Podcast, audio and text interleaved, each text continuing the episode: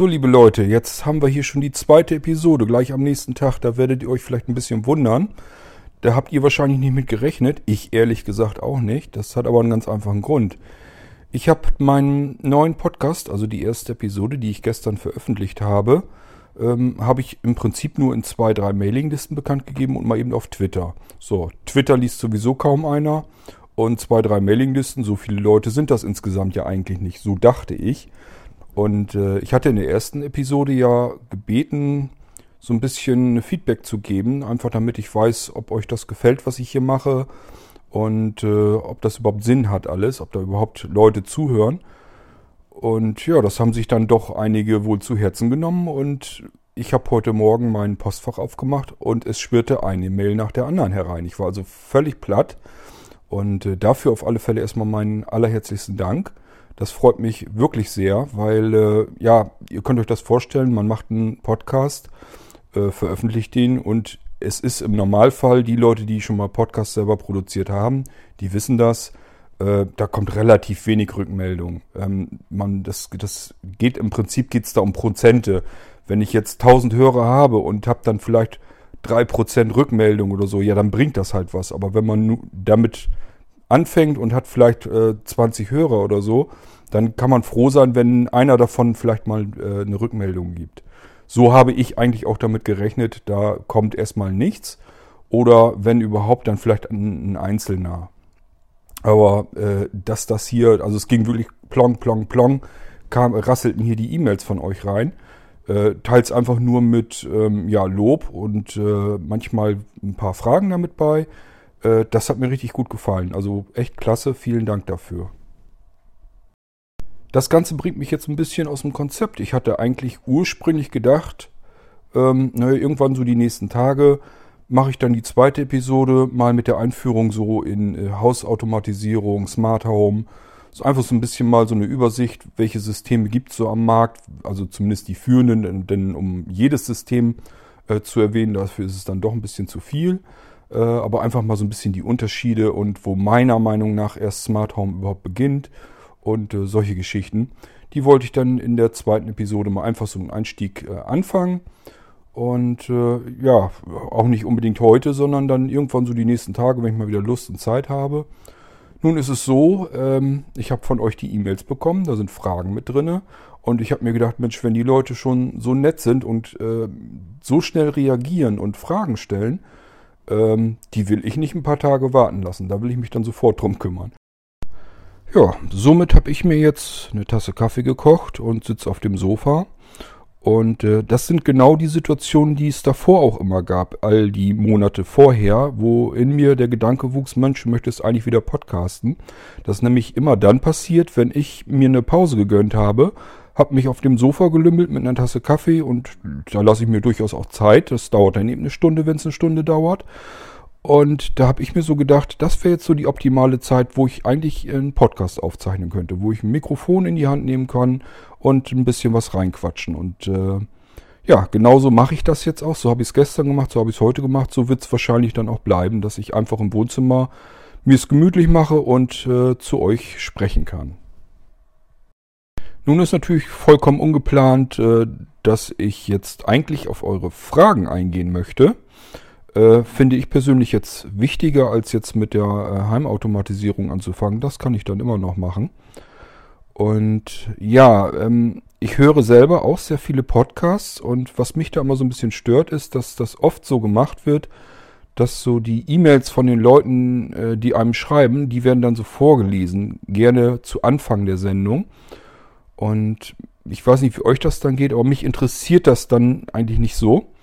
Äh, das heißt, ich muss dann immer ein bisschen weiter zappen im Podcast, um zum eigentlichen Thema zu kommen, das mich dann interessiert und nicht, ähm, was die Leute dann, also die Podcaster, was die für E-Mails bekommen haben als, als Rückmeldung.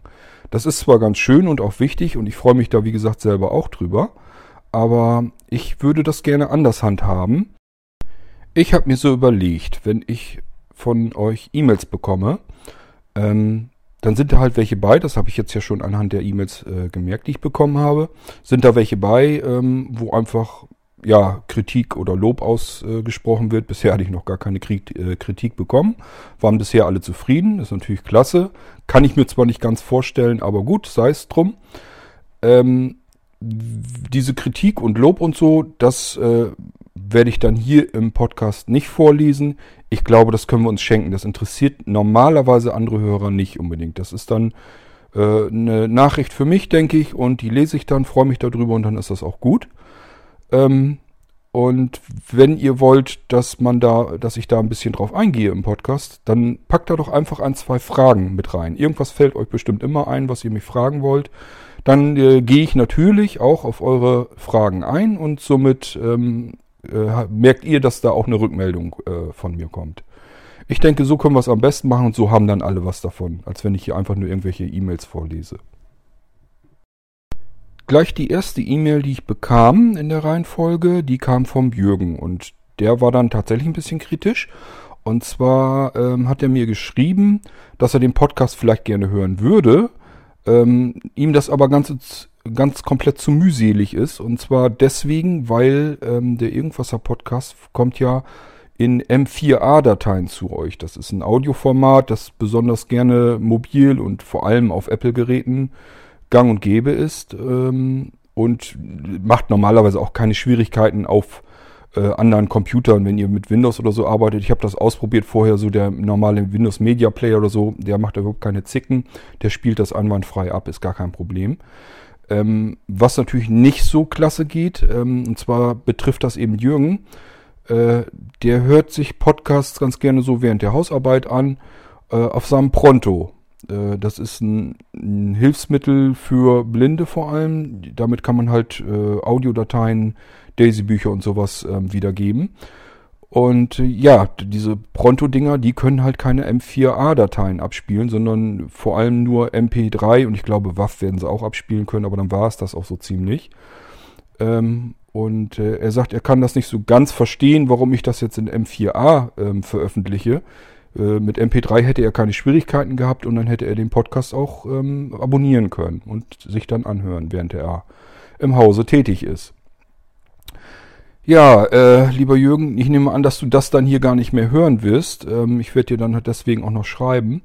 Äh, die M4A-Dateien, das hat mich auch ein bisschen überrascht. Ich habe da leider aber keinen Einfluss drauf. Ich hatte, wie gesagt, ähm, die Grundvoraussetzung, dass ich wieder Podcasts machen kann, ist ja, dass es für mich maximal einfach ist. Ich muss irgendwie Mikrofon, iPhone, Klack, ran, äh, App starten, auf den Aufnahmeknopf drücken, quatschen Aufnahmeknopf wieder drücken ähm, und einen anderen Knopf drücken, um den Podcast zu veröffentlichen. Da tippe ich dann noch ein, wie, der, wie die Folge heißen soll, eine kurze Beschreibung und dann wird das Ding hochgeladen von dieser App. Ich habe also wirklich nichts anderes zu tun. Ich muss nicht irgendwie zusehen, wie ich diese Audiodatei wieder vom iPhone auf den PC bekomme und von da aus irgendwie mit dem FTP-Programm auf den Server hochladen oder sonstiges. Diese App, die ich benutze, die nennt sich Opinion auf dem iPhone.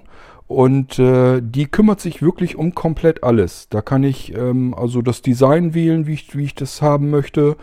Ähm, ich kann äh, Fotos mit hochladen. Ich kann ja direkt halt aufnehmen. Kann da nicht besonders gut schneiden, aber äh, das ist auch nicht unbedingt nötig. Ähm, ihr hört zwischendurch vielleicht diese kleinen Knackser. Das ist immer, wenn ich absetzen musste. Meistens passiert mir das, wenn ich husten muss oder sonst irgendetwas. Dann hört ihr so einen kleinen Knackser, dann sage ich, oh, reingehustet hat keinen Zweck oder die Stimme versagt, eben einen Schluck Kaffee trinken. Und äh, dann schneide ich sozusagen, also ich wische dann sozusagen das letzte Stück vom letzten Knackser her, wische ich dann einfach weg und dann fange ich das Stück nochmal neu anzusprechen. Das wird einfach hinten dran gesetzt. Da passiert bei euch halt so ein kleiner Knackser und äh, ich kann dann ganz normal weiter aufnehmen. Ähm, ja, und dieses Programm, diese App auf dem iPhone, die veröffentlicht nun mal leider Gottes die Dateien im äh, M4A-Format. Ich vermute, ich kann es nicht, ich weiß es natürlich nicht, aber ich vermute, das hängt damit zu, zusammen, dass MP3 normalerweise, wenn man damit ähm, kommerziell arbeiten will, ähm, Lizenzgebühren kostet. Und M4A ist einfach auf dem iPhone der Standard. Äh, da ist es für die App wahrscheinlich relativ einfach zu sagen, ich habe hier Soundschnipsel aufgenommen äh, und sagt dem System, ich mache mir mal jetzt bitte eine M4A-Datei draus. Äh, so ist meine Vermutung jedenfalls. Jedenfalls ist das eine Geschichte, die ich nicht abändern kann. Wir müssen mit diesen M4A-Dateien leben. Äh, wie gesagt, normalerweise macht das auch keine Schwierigkeiten. Nur natürlich, wenn man mit speziellen Geräten arbeitet, äh, wie Daisy-Playern oder so, dass die mit M4A-Dateien nicht gut klarkommen. Ja, gut, das kann ich mir vorstellen. Ich kann es im Moment leider aber nicht ändern. Wir müssen mal gucken. Vielleicht gibt es Leute, die mir helfen wollen, die mich unterstützen, die Lust haben, diese M4A-Dateien zu nehmen, da MP3s draus zu konvertieren, die wieder irgendwo hochzuladen, stelle ich alles zur Verfügung, ist kein Problem. Äh, Wenn es jetzt um FTP oder so geht, kein Problem. Wer da Lust zu hat und sagt, ich kann die Arbeit machen, habe aber keinen FTP-Server oder so, alles kein Thema. Auch die RSS-Feeds, da würde ich auch noch jemanden finden, der sagt, ich kümmere mich darum. Äh, können wir gerne machen. Bloß ich kann mich da zeitlich nicht drum kümmern. Ich muss die App so nehmen, wie sie ist, damit ich den Podcast schnell und möglichst einfach aufzeichnen kann. Noch ganz kurz zur Technik. Ich benutze hier also ein iRig ähm, HD Mikrofon. Das ist so ein typisches Handmikrofon ähm, von IK Multimedia. Äh, ich, mir ist bei den Rezensionen und so ist mir aufgefallen, dass dieses Mikrofon wohl sehr gerne genutzt wird, wirklich bei Reportern, also das im relativ, relativ professionellen Einsatz. Und deswegen hatte ich mir das mal ähm, schicken lassen. Äh, das wird wirklich einfach mit Lightning-Kabel, das ist also ein Lightning-Kabel und ein Micro-USB, falls man am Android oder so aufnehmen will. Äh, ist ein Lightning-Kabel bei. Ich kann also wirklich dieses Mikrofon direkt in das iPhone stecken und habe dann ein sehr gutes Mikrofon äh, direkt am iPhone, kann damit ähm, aufnehmen. Das lege ich mir einfach so auf die Brust, äh, während ich auf der Couch liege, dann brauche ich es nicht festhalten, kann stattdessen das iPhone festhalten und so ein bisschen im Auge behalten, wie die Aufnahme hier abläuft. Äh, nicht, dass die irgendwie abbricht oder so und ich bin die ganze Zeit am, Spre am Sprechen, ohne dass das aufgezeichnet wird. Kann mir dadurch nicht passieren. Ähm, ich hatte, wie gesagt, dieses Zoom IQ7 heißt es, glaube ich. Ich habe, glaube ich, gestern Q7 gesagt. Das heißt, glaube ich, Zoom IQ7. Das hatte ich zuerst äh, mir gekauft. Das ist so ein typisches Stereo-Mikrofon. Da sage ich dann auch nochmal äh, näher was zu, wenn es soweit ist. Vielleicht stecke ich das dann auch nochmal auf, dass ihr den Unterschied mithört. Äh, das macht auch, wie gesagt, sehr gute Aufnahmen. Äh, gefallen mir teilweise so ein bisschen besser sogar als die vom iRig. Äh, Problem ist da, wie gesagt, nur es hängt direkt auf dem ähm, Lightning-Anschluss des iPhones. Und äh, wenn man das äh, iPhone dann in der Hand hält, was ja nun mal nicht ausbleibt, dann ist das sehr anfällig für Nebengeräusche. Es raschelt und knistert und knirscht. Und äh, das hat mir halt nicht so gefallen. Und dies mit dem iRig, das scheint ja ganz gut zu klappen. Äh, eure Rückmeldungen waren jetzt auch so, ähm, dass, ihr gesagt, dass ihr gesagt habt, äh, die Aufnahme klingt ganz gut so. Ihr kommt da ganz gut mit zurecht. Somit soll uns das erstmal soweit egal sein und wir benutzen das jetzt so weiter. Ähm, ja, äh, wie gesagt, es wird dann spätestens dann anders, wenn ich vernünftige Aufnahmen machen will und Apps vorstellen. Äh, wenn ich also einen Voice-Over-Kanal da wieder mit reinmischen muss, dann muss ich mir eventuell was überlegen. Andererseits ähm, äh, habe ich vielleicht auch noch eine andere Möglichkeit, die wesentlich einfacher ist, ein bisschen schlechter im Klang. Aber da kommen wir gleich noch zu, da gibt es nämlich eine Frage dabei.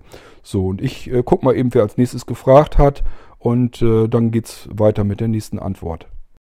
Die nächste E-Mail, die habe ich dann von dem Salvatore bekommen und ähm, der hat auch, der war sehr zufrieden mit der Aufnahmequalität und er findet das toll, dass ich wieder podcaste. Und äh, er meint auch, da wird es mit Sicherheit welche geben, die dann wieder was zu meckern haben. Da rechne ich ehrlich gesagt auch mit. Und äh, da soll ich mir nichts draus machen, werde ich auch nicht. Ähm, hab ich ich habe mich noch nie ins Boxhorn jagen lassen, nur weil ein, zwei, drei Leute oder auch mehr am Meckern sind. Die hat man immer damit zwischen. Ähm, solange es Menschen gibt, denen das gefällt, was ich mache und äh, die das gebrauchen können, äh, dann äh, mache ich immer etwas. Das ist, also ich habe mich da noch nie zurückschrecken schrecken lassen. Salvatore hat nun noch zwei Fragen mit in seiner E-Mail untergebracht und deswegen äh, bin ich, gehe ich da jetzt auch näher drauf ein. Und zwar fragt er sich erstmal, ob ich dann so wie früher wieder Apps vorstellen werde, so wie ich das im Kommi und im Tuxuk äh, gemacht habe. Äh, da habe ich euch ja Apps vorgestellt, VoiceOver dazu geschaltet und dann einfach diese App mal bedient und euch ein bisschen erklärt, wie die Apps funktionieren, äh, wie ihr manche Sachen bedienen könnt, wo man so normalerweise schlecht hinkommt und gänzlich blind ohne Sehrest gar nicht drauf kommt, dass man äh, den und den Schalter noch irgendwie bedienen oder finden könnte. Und äh, das kam sehr, damals schon immer sehr gut an, weil es natürlich auch recht nützlich ist. Ähm, es gibt ja Apps, da sind einfach die Schaltflächen nicht vernünftig benannt. Man weiß also, man findet zwar die Schaltflächen dann in der App, weiß aber gar nicht, was sie auslösen. Und ja, es bleibt dann nichts anderes übrig, man muss es dann ausprobieren. Und oft erschließt sich einem gar nicht, was dadurch jetzt passiert ist. Und äh, das ist dann wieder ganz gut, wenn man dann ein bisschen Sehrest hat, dann kann man vielleicht noch sehen, was äh, stellt diese Schaltfläche dar. Manchmal steht da wirklich was drin, aber nur halt so, dass es nicht per Screenreader auslesbar ist. Manchmal sind kleine Bildchen drin, dann kann man sich denken, worum es geht. Und äh, ja, das bin ich dann mit euch durchgegangen, habe dann gesagt, hier, ihr müsst so und so oft äh, nach rechts wischen oder nach links und dann seid ihr auf der Schaltfläche mit VoiceOver und könnt die auslösen und dann passiert dies und jenes. So, und das ist durchaus natürlich relativ nützlich, kann ich auch verstehen. Ähm, ja, warum ich das dann auch nicht mehr so gemacht habe und nicht so ganz gewaltig Lust dazu habe. Das liegt einfach daran, ähm, damals war das iPhone auch für mich neu und ich hatte immer was zu entdecken und es hat immer Spaß gemacht. Und mittlerweile ist das iPhone für mich ähm, ja nicht mehr dieses spannende Gerät, sondern ein Alltagsgerät. Also ich benutze es halt einfach, ich benutze meine Apps, die ich alle so habe. Ich habe aber weniger Lust jetzt noch herum zu experimentieren. Ich habe so alles abgedeckt, was ich brauche. Die Apps, die ich so benutze, die benutze ich halt wie eine Fernbedienung oder sowas. Und äh, da gibt's dann für mich nicht viel, wo ich sage, oh, das möchte ich jetzt unbedingt allen anderen auch zeigen und vorstellen. Sondern es ist einfach sowas, ja, ist halt ein Werkzeug, ein, hat, äh, erfüllt eine Funktion. Ich benutze es und bediene es und gut ist. Ne? Das ist also, dadurch ist das iPhone, ich will nicht sagen langweilig, aber es ist halt, es gehört zum Alltag einfach damit zu. Und es lohnt sich nicht darüber, für mich jetzt großartig äh, irgendwas vorzustellen und darüber zu ähm, podcasten. Und äh, mir ist aber natürlich auch klar, äh, dass ähm, für euch sicherlich da auch interessante Sachen dabei sein könnten. Ähm, und ihr sicherlich auch immer auf der Suche seid nach einer App, die man vielleicht hier und da mal gebrauchen kann. Äh, oder eine, die sich vielleicht gar nicht so unbedingt erschließt per VoiceOver, ähm, wo man sagt, ich, die, ihr könntet die jetzt zwar bedienen, aber die ist so schlecht bedienbar, einfach weil nicht auszulesen ist, was sich hinter der Schaltfläche verbirgt. Und da wäre es halt hilfreich, wenn jemand sagt, hier, da und da, wenn ihr da jetzt seid, dann könnt ihr die Funktion benutzen und so und so müsst ihr das machen, dann kommt ihr zum Ziel. Ähm, deswegen, weil mir das auch klar ist, dass das für euch nützlich ist, werde ich das wieder machen. Bloß, äh, Salvatore, ich werde das also nicht äh, nur machen und ich werde das auch nicht besonders oft und viel machen. Das habe ich nicht vor. Ich möchte, wie gesagt, ähm, diesen Podcast dafür nehmen, um das alles so ein bisschen querbeet und bunt zu mischen und dadurch, weil es eben äh, gemischt werden soll, kommen da auch diese App-Vorstellungen wieder mit rein, mit VoiceOver, habe ich vor. Und äh, ja, sind wir mal gespannt, was, ich, was mir dann so einfällt, welche Apps ich euch dann vorstellen werde. Ähm, kommt also mit Sicherheit rein. Ich kann bloß nicht sagen, ob und wie, äh, ob schon, aber nicht wie viel und wann. Das äh, sehen wir dann mal. Immer wenn ich dann so Lust dazu habe, was Bestimmtes zu machen, mache ich das dann einfach. Zu der Geschichte, was mir noch so ein bisschen aufgefallen ist, ich habe ähm, vorhin, bevor ich mit diesem Podcast hier angefangen bin, habe ich einfach mal ausprobiert, ob das denn funktionieren würde, wenn ich nicht mit einem Mischpult arbeite, sondern das iPhone, mit dem ich gerade aufzeichne über dieses äh, per Lightning angeschlossene Mikrofon, wenn ich die App in den Hintergrund schalte, eine andere hereinhole und davon die Audioausgabe ähm, quatschen lasse, ob das mit aufgezeichnet wird. Und siehe da, das funktioniert tatsächlich. Und will ich euch jetzt mal abspielen, damit ihr wisst, wie sich das anhört. Ähm, wenn ich nämlich mich dazu entschließen sollte, eine App vorzustellen und der Einfachheit halber ohne Mischpult, so wie ihr das früher kanntet, ähm, würde sich das so anhören. Ich gehe jetzt mal hier aus der Aufnahme-App heraus aus Opinion. Ähm, ja, lade mal hier einfach den Safari rein. Mal gucken, was ich da noch drin habe. Da ist noch eine alte Meldung drin, ist okay. Ähm, und streich jetzt mal mit zwei Fingern von oben nach unten, dann wird die äh, äh, Internetseite ja vorgelesen. Und so könnt ihr hören, wie sich das anhören würde, wenn ich eine App vorstelle. Politik. Angebliche IS-Attacke in Hamburg. Ärzte sollen bei Tätersuche helfen. Die Hamburger Polizei hat im Fall des tödlichen Angriffs auf einen 16-jährigen tausende Ärzte gebeten. Das könnte ich jetzt natürlich noch lauter und leiser machen. Und lauter. Zu der Tat gibt es ein IS-Bekennerschreiben. DPA. Ja, Gedenken an ermordeten 16-jährigen Hamburger. Dienstag, 1.11.20 Politik. An So, machen wir wieder aus. So, ihr habt also gehört, wie sich's anhören würde, wenn ich mit einfachsten Mitteln, also ohne irgendwelche Technik, ähm, eine App vorstellen würde, würde das so klingen. Im Hintergrund läuft also Opinion, nimmt weiter den Podcast auf. Im Vordergrund habe ich äh, also irgendeine App dann und könnte so jetzt auch die Sprachausgabe dazu laufen lassen. So könnte ich also Apps vorstellen, ohne dass ich mich jetzt technisch irgendwie äh, orientieren müsste, wie ich das hinkriege. Ähm, ich denke mal, würde zur Not auch gehen, oder was meint ihr dazu? Ähm, lasst mal von euch hören, was ihr dazu meint, ob euch das schon so ausreichen würde von der äh, Audioqualität her oder ob ich dann doch zu, lieber zusehen soll, dass sich das Ganze ein bisschen besser anhört. Dann äh, schaue ich mir die ganze Sache nochmal auf dem, äh, dem iPad-Mischpult Mix an. Äh, vielleicht muss man es dann doch darüber machen. Da weiß ich auf alle Fälle, es würde besser klingen. Ist halt nur wesentlich aufwendiger, der ganze Kram. So, Salvatore hat dann noch eine zweite Frage in der E-Mail gehabt. Äh, die ist gar nicht so einfach zu beantworten. Und zwar ähm, hat er mich gefragt, ob es für mich oder für Blinzeln allgemein denkbar wäre, einen eigenen E-Mail-Client zu programmieren für eben Blinde und Sehbehinderte. Äh, ja, Salvatore, ähm, was soll ich jetzt sagen? Also erstmal, ja, es stimmt, ich programmiere. Ich habe vor einigen Tagen meine 387. Ähm, ja nicht App, sondern das 387. Programm fertiggestellt. Also ich bin schon recht fleißig am Programmieren. Da kommt alle Nase lang kommen neue Programme raus. Äh, die findet ihr nicht alle ähm, offiziell und öffentlich. Manches ist dann nur für mich. Äh, das meiste ist exklusiv irgendwelche Funktionalitäten, die auf den Blinzeln-Computern zum Einsatz kommen. Aber ich bin, also was das angeht, was das Programmieren angeht, sicherlich durchaus relativ fleißig. Äh, und äh, natürlich könnte ich einen E-Mail-Client programmieren. Ja, würde gehen. Also es ist schon als Funktion in vielen Programmen von mir ist das äh, rein funktional ist das drinne. Ich kann also programmieren, dass ich E-Mails verschicken kann. Ich kann programmieren, dass ich E-Mails empfangen kann. Das würde alles funktionieren. Und ähm, die Anwendung drumherum zu bauen, ist auch nicht das große Problem. Äh, nur, ehrlich gesagt, es hat keinen Sinn. Und zwar, ähm, ja, man muss sich das, ich versuche das mal zu vergleichen mit einem Auto.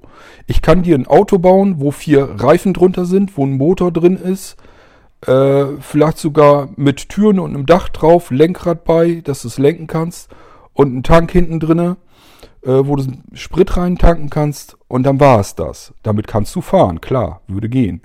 Würde aber niemand äh, auf, der, auf öffentlichen Straßen zulassen. Es hat kein Airbag, es hat keine Anschnallgurte, es fehlt einfach alles an Sicherheit da drin. Keine Knautschzone, kein gar nichts. Und ein E-Mail-Programm ist so ähnlich. Das muss auch durch einen bestimmten Verkehr eigentlich durchsteuern können. Äh, es muss nämlich, ähm, deine E-Mail geht nämlich durch mehrere Server. Und äh, das ist alles nicht so einfach. Wir haben zum Beispiel, was ich programmieren könnte, wäre einfach mit POP3-Protokoll äh, ähm, die E-Mails abzuholen. So, jetzt, viele sagen aber, ja, POP3 war, war gestern, ich benutze aber lieber IMAP. So, äh, wüsste ich jetzt im Moment nicht, äh, wie ich das hinkriegen kann. Kann sein, dass ich das sogar auch noch irgendwie lösen könnte. Keine Ahnung. Aber es ist auf alle Fälle nicht einfach. Dann äh, sollten heutige E-Mail-Programme verschlüsseln können. Also SSL, TLS, das muss alles mit rein. Ich muss bestimmte Ports ähm, anfragen können, nicht nur auf den üblichen Standardports ähm, 25 und 100, 110 arbeiten, sondern das, das muss auch noch auf anderen Ports funktionieren. Ist aber auch kein großes Problem. Ähm, dann, was du vielleicht nicht wissen wirst, das, was du als E-Mail siehst, den Text, die Nachricht, die du da hast, das ist, na, lass es ein Viertel oder ein Drittel von dem sein, was du, was die E-Mail eigentlich ausmacht. Das heißt, über der E-Mail und unter der E-Mail sind noch ganz viele verschiedene Einträge in einer Textdatei drin. Eine E-Mail ist nichts anderes als eine schnöde Textdatei. Und da ist der Bereich, der, wo eigentlich die Nachricht drin steht, ist ein relativ kleiner in dieser Textdatei. Alles drumherum sind ähm, ja Stempel von den verschiedenen Servern, die deine E-Mail passiert hat, auf dem Weg von deinem Programm. Das stempelt auch schon fleißig da rein, ähm, bis zum Empfänger. Und äh, das ähm, müssen, muss ganz konform äh, funktionieren. Da gibt's also Richtlinien, wie das alles auszusehen hat. Und äh, wenn das irgendwie nicht ganz astrein ist, dann ähm, sind die Anti-Spam-Systeme, die auf den Servern laufen, extrem pingelig. Und ähm, ja, wie soll ich dir das sagen? Diese, diese kleinen Programme, die man so macht, die, die, die äh, setzt man als Plugins in die eigene Software rein, die verschicken E-Mails, aber äh, sind relativ leicht zu programmieren auch. Ähm, und dadurch, dass sie leicht programmi zu programmieren sind, benutzen das, äh, diese Plugins auch diejenigen Programmierer, die ein bisschen was Böseres im Schilde führen. Die wollen also keinen E-Mail-Client damit machen, sondern einfach eine Spam-Schleuder. So, so ähm, mit ähm, riecht dieses Programm förmlich nach, nach solch einer Spam-Schleuder. Und wenn ich damit jetzt versuche, einen E-Mail-Client zu programmieren, äh, bleiben diese E-Mails zwangsläufig in diversen äh, Anti-Spam-Systemen hängen. Das ähm, weiß ich einfach aus äh, ähm, ja, den Beispielen, wo ich selber E-Mails verschicke mit diesen Funktionen und auch von äh, Leuten, die es versucht haben, äh, einen E-Mail-Client damit zu bauen. Außerdem muss ein E-Mail-Client wesentlich mehr machen als E-Mails ähm, empfangen und versenden. Es muss mit Zitatebenen arbeiten können. Es muss RFC-konform äh, ähm, E-Mails wieder zurückschicken können. Äh, das ist also ein irrsinniger Aufwand, das kannst du dir nicht vorstellen. Es ist also nicht so, dass man einen E-Mail-Client einfach so programmieren kann wie irgendeine Anwendung, weil man einfach mit verschiedenen Servern auf der anderen Seite auch noch zu tun hat ähm, wenn ich einen Texteditor oder sowas programmieren kann, da kann ich mich drauf konzentrieren. Das muss jetzt auf meinem Computer lokal laufen und alles wird schön. Und wenn ich ein E-Mail-Programm habe, das muss auf der anderen Seite mit vielen verschiedenen Servern klarkommen, mit vielen verschiedenen Protokollen. Nach RFC-konform äh, muss es arbeiten können, verschiedene Dienststandards erfüllen und so weiter und so fort. Es ist ein heilloser Aufwand und äh, nicht mal eben einfach so gemacht. Ein E-Mail-Client zu programmieren ist also so ziemlich mit das Letzte, was ich mir zutrauen würde. Allein zeitlich schon ähm, und auch durchaus fachlich, ähm, denn ich kann nicht einfach den E-Mail-Client äh, programmieren, sondern ich muss mich um den ganzen E-Mail-Verkehr kümmern. Ich muss mich darum kümmern, wie Server auf der anderen Seite reagieren und wie das Ganze vom E-Mail-Verkehr her funktioniert. Das ist ein wahnsinniger Aufwand und den traue ich mir also nicht zu. Und äh, bei denen, die sich, sich zugetraut haben, äh, würde ich auch immer sagen, dass immer so ein bisschen gescheitert. Die sind teilweise zwar davon überzeugt, dass sie was Gutes gemacht haben, aber meiner Meinung nach haben die äh, ja ein Auto auf die Straße gelassen, das nicht verkehrssicher ist. So würde ich es mal vergleichen. Insofern freue dich da nicht drauf. Einen E-Mail-Client von mir wird es nicht geben. Vom Blinzeln glaube ich auch nicht. Es sei denn, wir kriegen so viele Programmierer zusammen, dass man das mal in Angriff nehmen könnte. Nun habe ich äh, eventuell ein kleines Trostpflaster für dich, denn äh, ich bin mir nicht sicher, ob du es nur nicht äh, noch nicht weißt oder aber äh, ob dir das Programm nicht gefällt. Aber der Wolfram Flossdorf, das ist auch ein blinder Programmierer, der hat solch einen E-Mail-Client schon versucht zu programmieren. Mit all den Problemen und Schwächen, die ich eben versucht habe zu erklären. Äh, deswegen äh, weiß ich nicht, ob man das unbedingt so empfehlen sollte, mit solchen Programmen zu arbeiten. Aber es tut im Prinzip das, was du dir so vorstellst. Also probier es einfach mal aus. Vielleicht kennst du es schon und äh, ja, dann weiß ich nicht, warum du überhaupt danach gefragt hast. Vielleicht äh, gefällt dir das Programm nicht. Ich kann es wie gesagt nicht. Oder ich werde es auf alle Fälle nicht tun, weil ich weiß, was da für ein Berg dahinter sitzt. Ähm, dieses Programm von Wolfram, das nennt sich, glaube ich, EasyMail. Du kannst es auf alle Fälle auf seiner Homepage finden, www.softkolonie.de. Ähm, Softkolonie schreibt sich S-O-F-T-C-O-L-O-G-N-E, wenn ich mich jetzt nicht da versprochen habe und äh, schau einfach mal seine Homepage und dann probierst du das Programm mal aus von ihm. Vielleicht gefällt dir das schon so und du willst es benutzen. Ähm, ich hoffe, damit habe ich deine Frage so ein bisschen beantwortet. So ganz zufriedenstellend sicherlich nicht. Ähm, aber es ist einfach, der Aufwand ist einfach zu überwältigend. Äh, das funktioniert so nicht. Das kriegen wir nicht hin. So, und dann äh, habe ich eine E-Mail von dem Nico bekommen, der ähm, hat auch Verschiedenes zum Podcast halt geschrieben, dass er den gut findet, dass er es toll findet, dass ich wieder äh, angefangen habe damit. Und äh, hat mich dann gefragt, ob es denn auch wieder die tönende Wunderwelt geben wird. ähm, habe ich mich so ein bisschen gewundert. Ähm, äh, ich weiß nämlich nicht ganz genau, was er damit meint. Ähm, es gab die tönende Wunderwelt. Wer es nicht weiß, bei Blinzen hat es mal einen Radiostream gegeben. Da saß also wirklich eine richtige ähm, Radioredaktion von mehreren Leuten dahinter. Und wir haben dann regelmäßig Radioprogramme bei äh, Blinzeln gestreamt und war also äh, übers Internet zu empfangen. Ähm, wir haben wöchentlich dann eine richtig redaktionell aufbereitete Sendung gemacht, zwischendurch mal einfach sowas und äh, ansonsten lief die ganze Zeit über meistens Musik oder im Mix mit verschiedenen Beiträgen, die wir dann insgesamt mal gemacht haben. Ähm, ihr könnt äh, mal euch umschauen auf der Webseite vom Blinzeln. Ich glaube, der Podcast, den gibt's ja dazu dann immer noch. Ähm, eventuell könnt ihr sogar die URL ausprobieren, radio.podcast.blinzeln.org. Da müsste es eigentlich noch Beiträge von früher aus den Radiosendungen geben.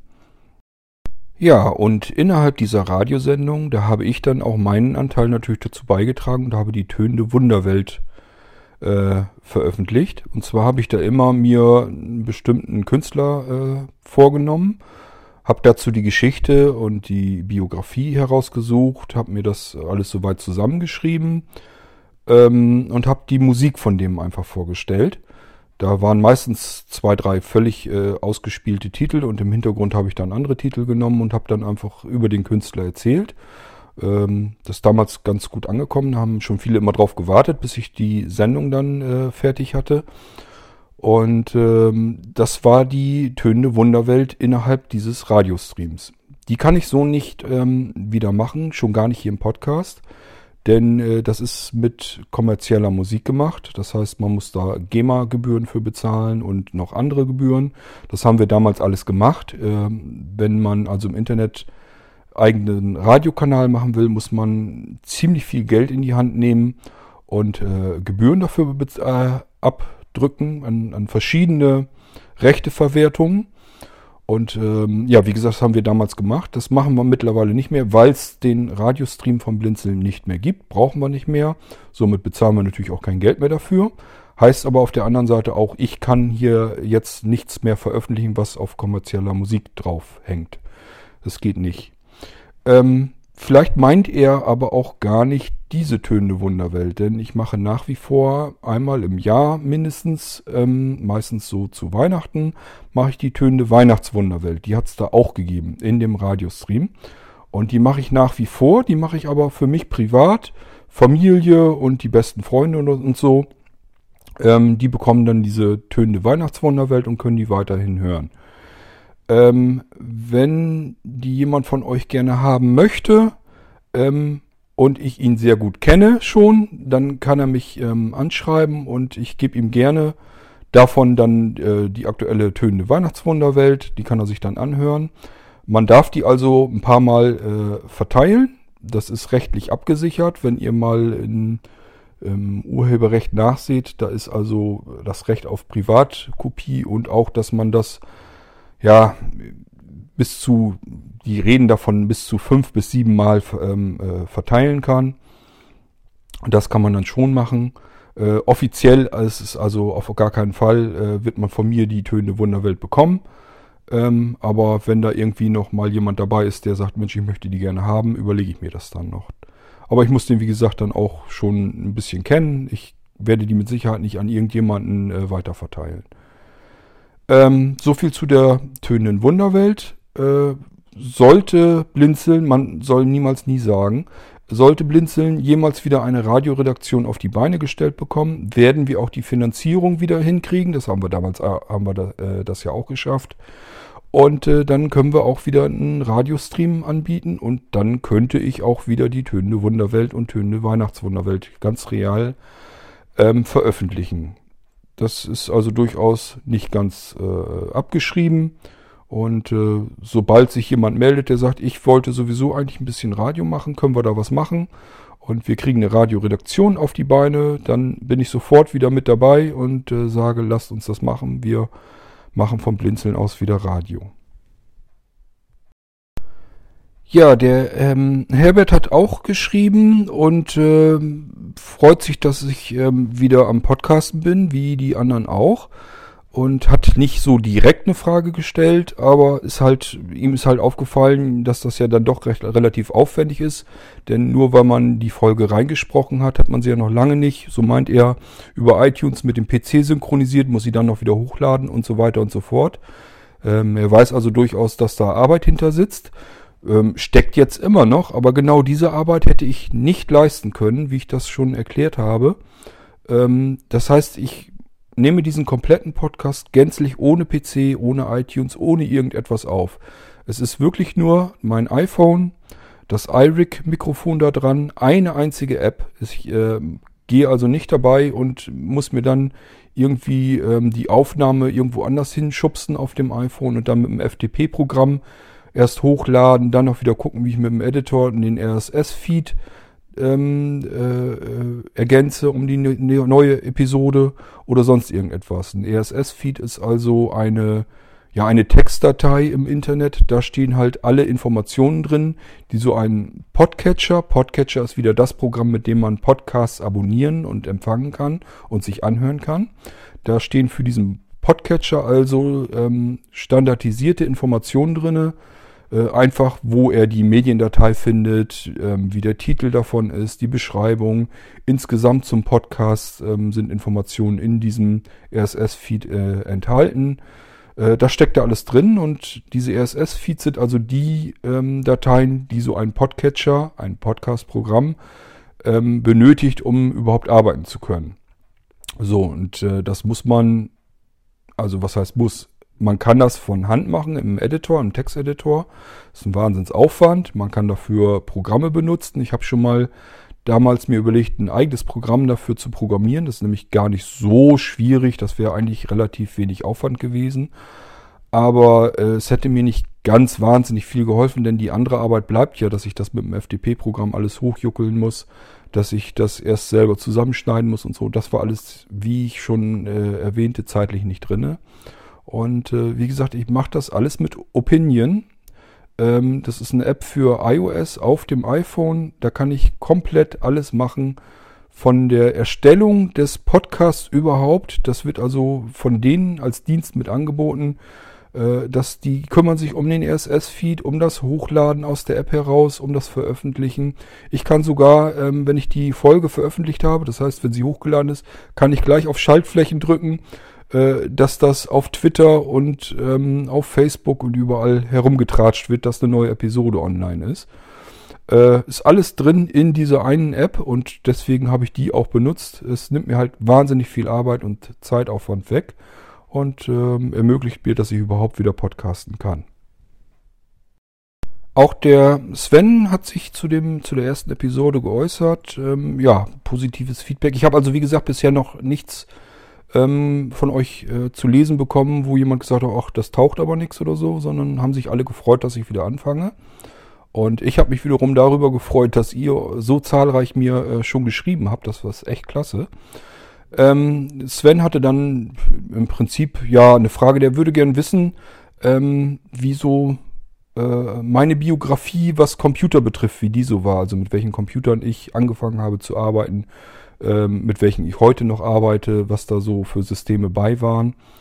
Ähm, ja, ich weiß nicht, vielleicht gehe ich da irgendwann mal ausführlicher äh, drauf ein, denn ähm, es gibt ja auch durchaus eine Menge jüngere Menschen, die jetzt so die Podcasts hören und die die alten Computersysteme gar nicht mehr so kennen. Ähm, ich habe meinen Einstieg also im Prinzip, ja, ich kommt drauf an, welchen man nimmt. Wenn man den Philips G7400 dazu nimmt, das war ein Computer Anfang der 80er bereits. Ich weiß aber nicht, inwiefern man das Ding Computer nennen kann. Der hatte zwar äh, eine, durchaus eine Tastatur fertig drauf. Das war, eigentlich war das ein Spielesystem. Das kann man einfach nicht anders sagen. Da kamen Cartridges, also so kleine Kästchen rein, wo Platinen drin sind. Da waren dann Spiele drauf. Oder auch tatsächlich Anwenderprogramme, so die ersten. Nichts Aufregendes und alles mit Klötzchengrafik. Äh, aus heutiger Sicht ganz furchtbar. Ähm, dieser kleine Computer hatte allerdings tatsächlich schon eine Tastatur drauf. Allerdings war die aufgedruckt und da waren Sensortasten drunter. Das heißt, äh, man musste so ein bisschen auf diese Folientastatur draufdrücken. Die hat einen kleinen Druckpunkt und dann haben diese äh, Tasten mehr oder weniger gut oder schlecht äh, ausgelöst. Und äh, damit konnte man zumindest Text eintippen, wobei das mit dem Tippen, das darf man nicht ganz so ernst nehmen. Man musste also wirklich mit einem Finger richtig fest auf eine Taste draufdrücken, damit die ausgelöst hat. Man konnte also nicht fließend Text einfach so schreiben. Äh, das war nicht so einfach. Und äh, es war auch immer so, diese Cartridges, die waren dann halt in diesem Schacht drinne in dem Computer und in dem Moment, wo man den Computer ausgeschaltet hat oder dieses ähm, das kleine Kästchen da mit dem mit der Software quasi drauf äh, herausgezogen hat, war auch alles weg, was man bis dahin irgendwie äh, gemacht hat an dem Computer. Ähm, das war, ich weiß es gar nicht genau. Ich schätze mal 1981 oder 82, vielleicht war es sogar auch 83, als ich diesen Computer äh, zu Weihnachten bekam und äh, das war ja, war eigentlich mein erster Computer. Ähm, das allererste Ding, was ich so äh, elektronisch dann kennengelernt hatte, das war noch weit davor. Ein Freund von mir hatte nämlich wirklich das Original Pong-System äh, geschenkt bekommen von, seinem, von seinen Eltern.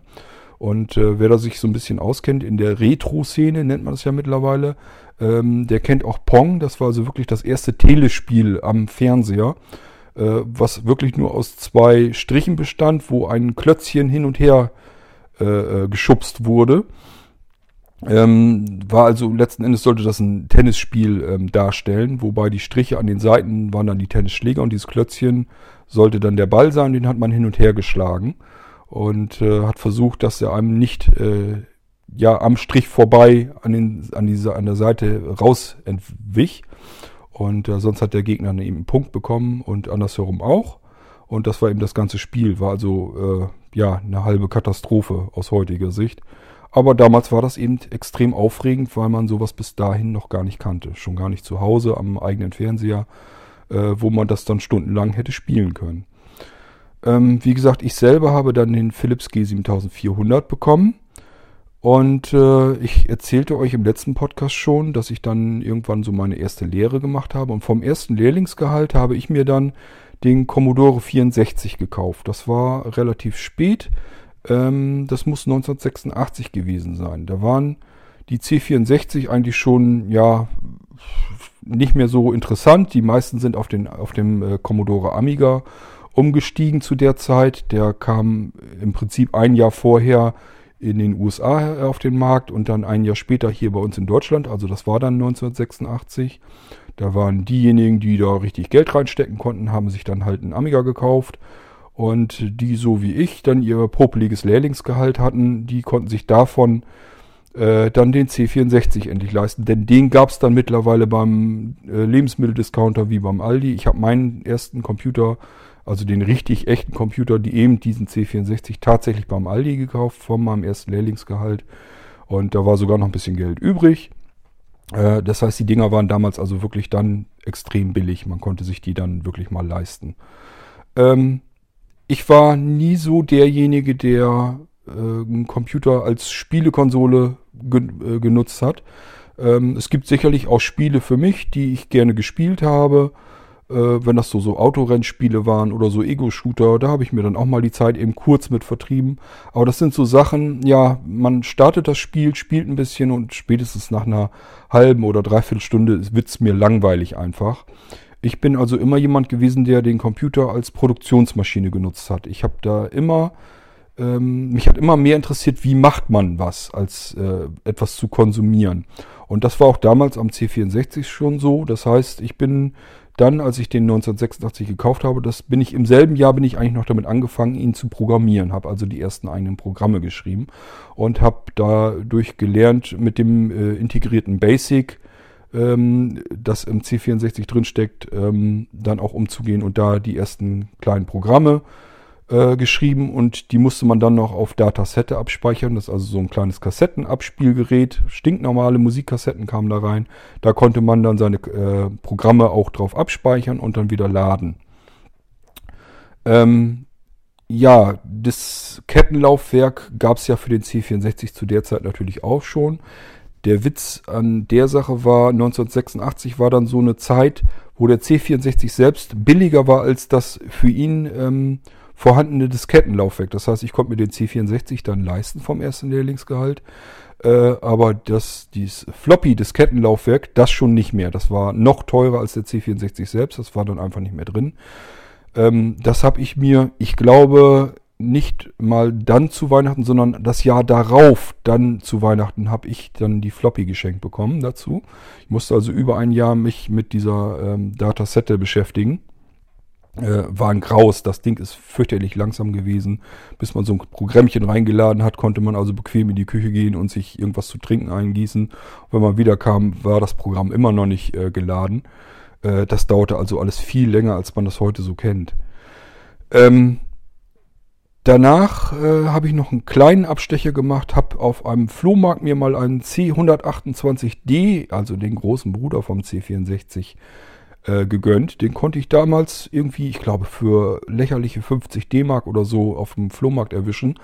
Weiß ich noch, dass ich damals fürchterliche Angst hatte, dass ich da irgendein komplett kaputtes Teil mir hab andrehen lassen. Nee, war aber nicht so. Ich habe den zu Hause angeschlossen, funktionierte alles wunderbar.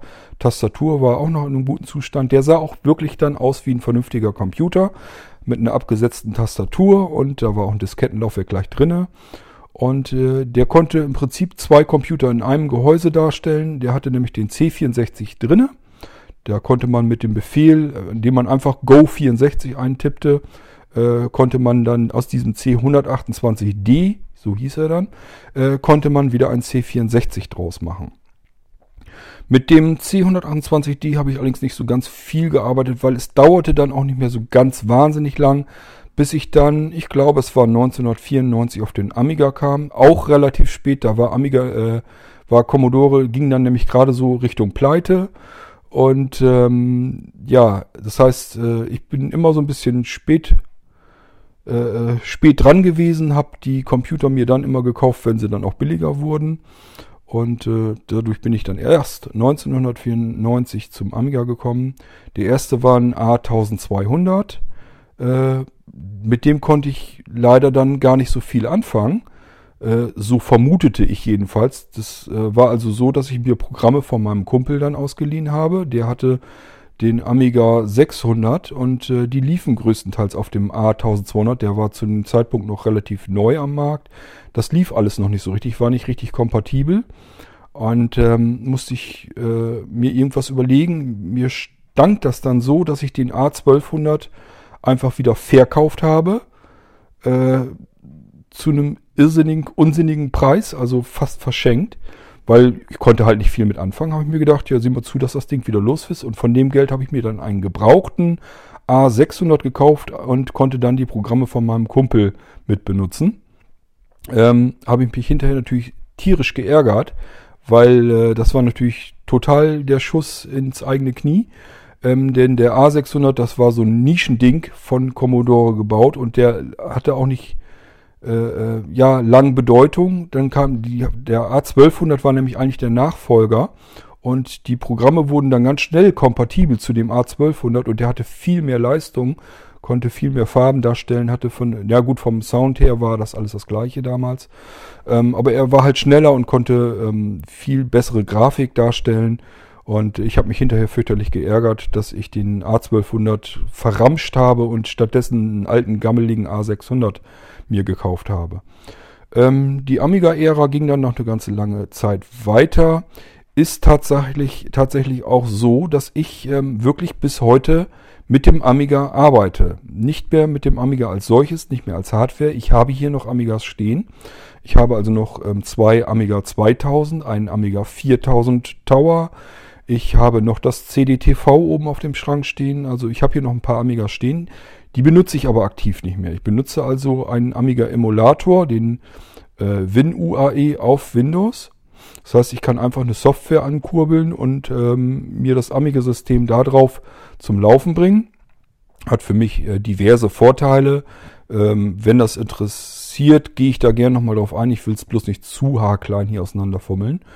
Ähm, und ich arbeite tatsächlich heute noch aktiv äh, ähm, mit dem Amiga-System. Ich erstelle darauf nämlich und dafür für dieses System ähm, äh, regelmäßig alle paar Wochen CD-ROM-Serien und ich schreibe auch noch Artikel für das letzte verbliebene Amiga Magazin. Es gibt also noch eine Amiga Zeitschrift, die Amiga Future, die wirklich gedruckt wird und auch vertrieben wird, ähm, sowohl in Deutschland als auch darüber hinaus. Äh, in, in England. Also die Zeitung wird in Englisch und in Deutsch ähm, produziert. Und äh, die Hauptabnehmer sitzen halt im deutschsprachigen Raum, äh, Österreich, Schweiz, Deutschland und in England. Und ähm, die Zeitung wird aber tatsächlich weltweit gekauft.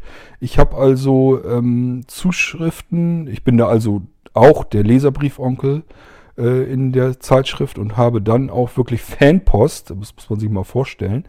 Äh, ich habe dann tatsächlich Fanpost äh, bis hin nach Kanada hin. Da sitzt also wirklich ein kompletter Club und die schreiben mir jedes Jahr eine Weihnachtskarte.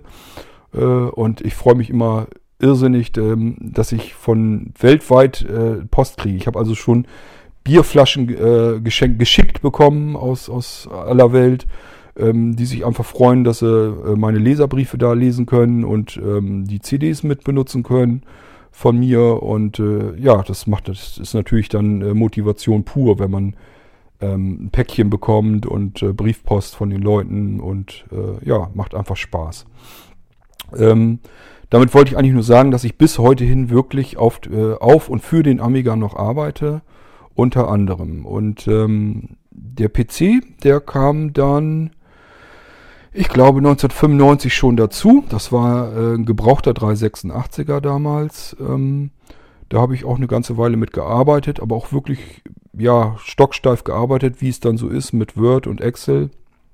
Und äh, ja, dann ging es dann halt weiter. Ich, das ist dann wieder so mit dem PC, das ist immer so ein bisschen, ja, einfach bloßes nacktes Arbeiten, da macht man sich keinen Kopf drum, welche Computer hatte man mal. Also ich zumindest nicht, das ist für mich einfach nur irgend so ein Arbeitsgerät. Äh, da waren sicherlich auch ein paar ähm, AMD-Rechner äh, dazwischen und Pentium-Kisten und was weiß ich noch alles. Da waren also laufend immer irgendwelche Computer damit bei. Ich kann die aber natürlich nicht alle aufzählen.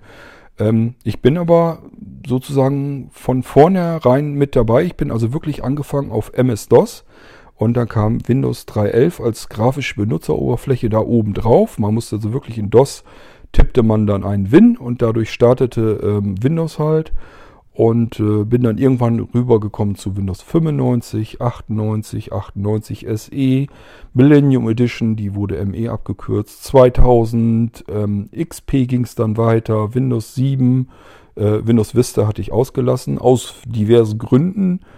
Ähm, das war einfach ein Katastrophensystem. Ähm, dann ging es weiter mit äh, ja, Windows 8 habe ich auch ausgelassen. Mittlerweile ähm, habe ich Windows 10 zwar am Laufen, arbeite aber hauptsächlich immer noch auf Windows 7. Und äh, das sind so die Arbeitsrechner, mit denen ich im Laufe meines Lebens so zu tun hatte. Und für die Systeme habe ich auch immer programmiert. Ähm, es gibt aber viele weitere Computer, mit denen arbeite ich nicht alltäglich. Da gehören auch Apple Macs dazu.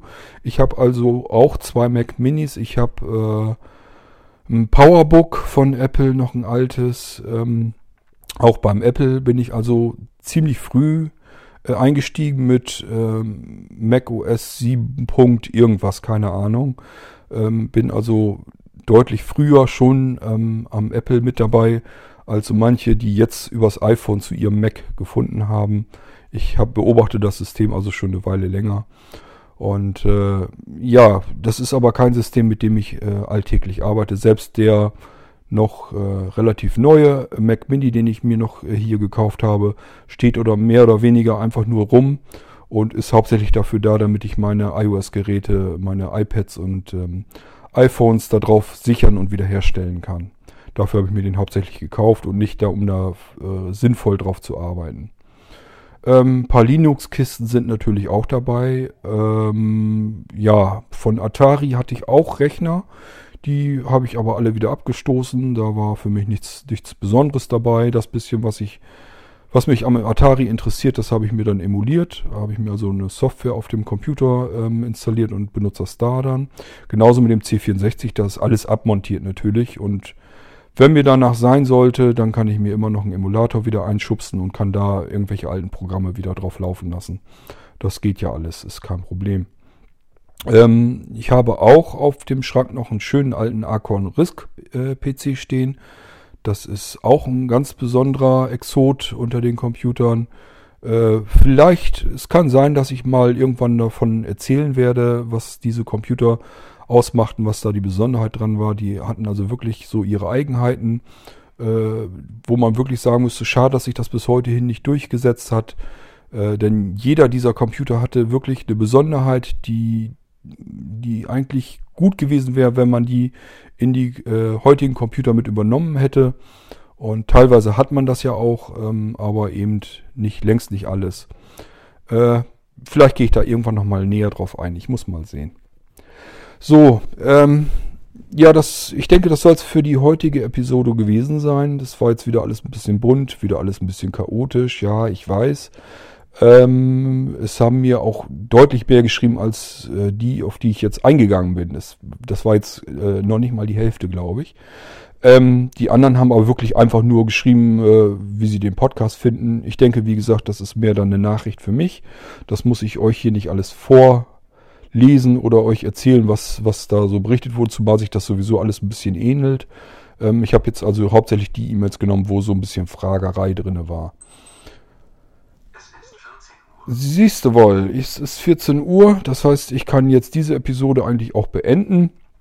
Ähm, Sollten jetzt nicht noch, wer weiß, viele, wie viele Fragen äh, nachträglich eintrudeln, äh, werde ich als nächstes, wie ich schon so angedacht habe, wahrscheinlich in die Heimautomatisierung mal so einen kleinen Einstieg machen.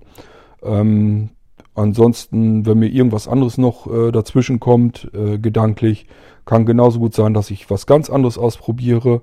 Das werden wir sehen. Das ist eben äh, der Sinn dieses Podcasts, dass wir da so ein bisschen querbeet uns durchackern. Ähm, diese Episode war jetzt ungeplant jetzt davor gezogen, einfach weil ich ein bisschen überwältigt war von euren Rückmeldungen und ich wollte da einfach jetzt ganz schnell drauf eingehen. Und äh, ja, habe mich auch wirklich sehr gefreut, dass ihr mir geschrieben habt, tut das bitte weiter. Das macht sehr viel mehr Spaß, als wenn man in ein Mikrofon spricht und hat da keinerlei Rückmeldungen dazu. Es wäre ein bisschen traurig, aber gut, würde ich dann auch durchziehen. Ich kenne das schon, das Problem. Äh, das heißt, da lasse ich mich also auch nicht von abschrecken. Bloß so motiviert es natürlich äh, mehr und deswegen auch gleich heute die nächste Folge hinterhergeschubst.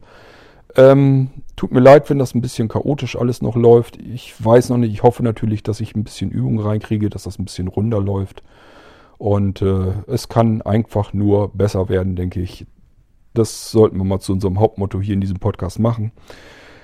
Ich danke euch, dass ihr wieder zugehört habt, auch bei der zweiten Episode und ähm, freue mich schon, wenn es dann weitergeht. Vielleicht auch mal mit den ersten richtigen Themen, ähm, wozu ich was zu erzählen habe.